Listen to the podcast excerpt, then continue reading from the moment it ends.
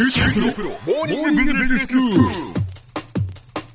日の講師は九州大学ビジネススクールで産学連携マネジメントがご専門の高田恵先生です。よろしくお願いします、はい、よろしくお願いします。先生今日はどういうお話でしょうか？今日はですね、あの以前の放送で既存の企業が社内で実施しているアクセラレーションプログラム、まあ、つまり短期間でイノベーティブな製品とかサービスをどんどん世の中に出していきましょう。とええいう取り組みが増えてますよっていうお話をご紹介したはいんですね。ええ。で実は大学でもそういったアクセラレーションプログラムに取り組む例が増えてきてるんです。うんで今回と次回2回にわたってそのアクセラレーションプログラム大学のプログラムをご紹介したいと思います。はい。はい、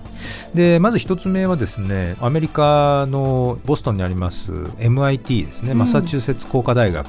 そこがどんなプログラムやってるかっていうと毎年6月から9月の頭にかけて MIT デルタ V っていうですねアクセラレーションプログラムをやってるんですはいこれはですね大体あの100ぐらいのチームが応募してきて、うん。その100の応募チームからこれは有望だっていう20ぐらいのチームを選抜をしてですね、そのチームを10週間缶詰にしてうん。アイデアを持ってきてるんでそのアイデアをこうどんどんブラッシュアップしてで例えば試作品なんかも作ったりして、あるいはマーケティング調査とか街に出てインタビューをやったりとかいろんなことをやって最終日にですねデモンストレーションデイっていうねベンチャーキャピタルの人たちを集めて、うん。投資家に対してプレゼンするような場を設けているんですね。んでどんな人が参加してるかっていうと、はい。例えば修士ですね。修士課程の人が大体3分の2でそれから博士課程の人が10%、はい。それに加えてポスドクっていうあの博士号を取った若手研究者の人も10%ぐらい。ポストドクターですか？そうですね。はい。なので逆に学部生って16%しかいないんですね。なので大学院生が中心の参加者だと。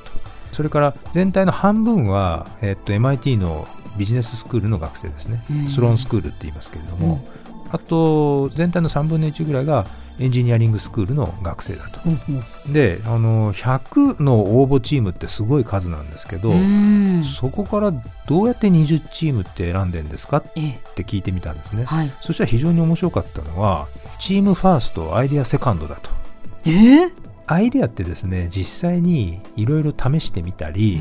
市場の声をきちんと聞いてみたりするといやそんなものは世の中欲しがってませんと。っていうことが分かったりしてはいでアイデアって途中であのいろんな要因でこう方向転換つまりピボットしちゃうんですよ、ええで逆に言うとそういうピボットをしなきゃいけない状態に突き当たっても、そういう変化に対して要はちゃんと耐えるうん。体制、それから不確実なことがいっぱいあるわけで不確実なことへの寛容性を持ってるかっていうことが実はチームの質として重要ででそういうこう変化にきちんと対応できて学習し続けるようなチームっていうのが選ばれてると。なるほど。だからどんなに優れたアイデアを持っていても、アイデアだけでチームの質が悪かったらそれは選ばないと。そういうことなんですね。ですね。これリアルにもやっぱり現実の世界ってそうだと思いますね。うん。でこのメンバー20チームぐらいのですねメンバーっていうのは、あの10週間だいたい一緒に過ごしながら、うん。起業の初期の段階で発生する出来事をこれを結構リアルな形で体験しながらええで学んでいくんですね。はいで特に MIT のプログラムの担当者が言ってた重要なことっていうのが、うんピアラーニングっていうピアっていうのはお互いにっていうことですね。ほうほうだからお互いに学び合うっていう考え方なんです。うん結局同じ境遇でみんな過ごしてるわけですね。でそうすると毎日毎日いろんな経験をそれぞれがするわけです。はいでその他人の経験っていうのが実はあの自分にも役に立つっていうことがすごく多くってはい。それをお互いにシェアして学び合うっていうところに実は価値があるんだと。う。んなので違うチームでも気軽に話したりお互いに苦労を語り合ったりできるようにチームが過ごせる共有スペースがまず設けられていて、ええええ。みんなそこで作業するんですね。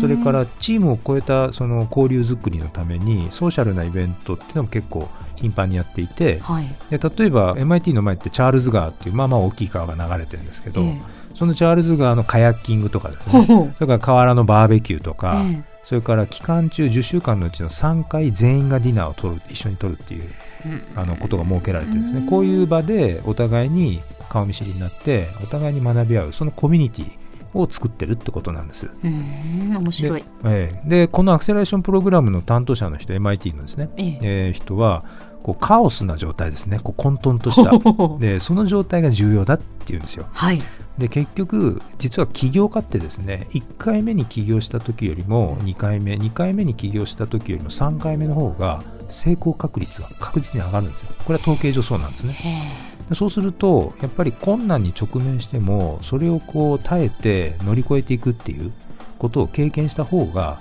成功の確率ってやっぱ上がっていくえわけですよね。うん。なのでやっぱりそういう混沌とした環境でこうもがきながらですねで苦労する体験をするとその挑戦することに対する体制ができてくると。ええええ。なので2回目3回目に挑戦するときにはもっと高い目標に挑戦できるようになった。なるほど。でそういう人材を育成するんだっていうことが実は一番中心に据えられてるわけうです、んで週に2日は専門家によるメンタリングっていうその相談の時間も設けられてるんですね、うんちょっと専門家ってどういう人たちなんですか？成功した起業家ですね。あそれとかあと医療分野に詳しいとか、あはいはい。IoT に詳しいとうん。かその分野分野の専門家とはいかそういう意味です、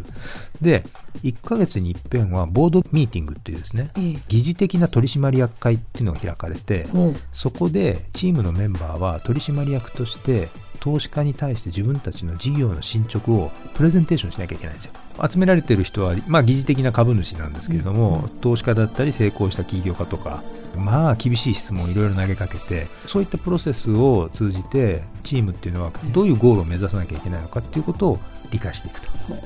いうことなんです。うん。でこの10週間のプロセスを経てこのチームって最終的に escape velocity っていうこれはあのえ脱出速度っていう意味でえはい。で重力に引き戻されずにもうそのまま飛び上がれるそういう速度っていう意味なんですね、ええええ。なので脱出速度を獲得するっていうことがゴールとして設定されてそれを目指してみんな頑張ってるというものなんですね。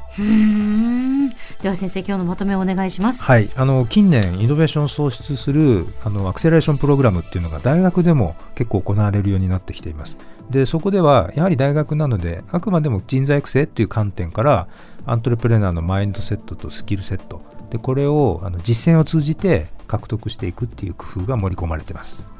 今日の講師は九州大学ビジネススクールで産学連携マネジメントがご専門の高田恵先生でした。どうもありがとうございました。はいありがとうございました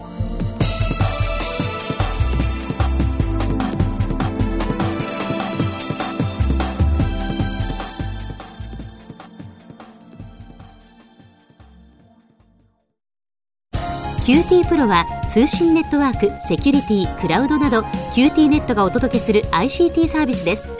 九州中に展開した光ファイバー網を基盤に一番身近なビジネスパートナーとして九州の企業自治体の皆様をサポートします。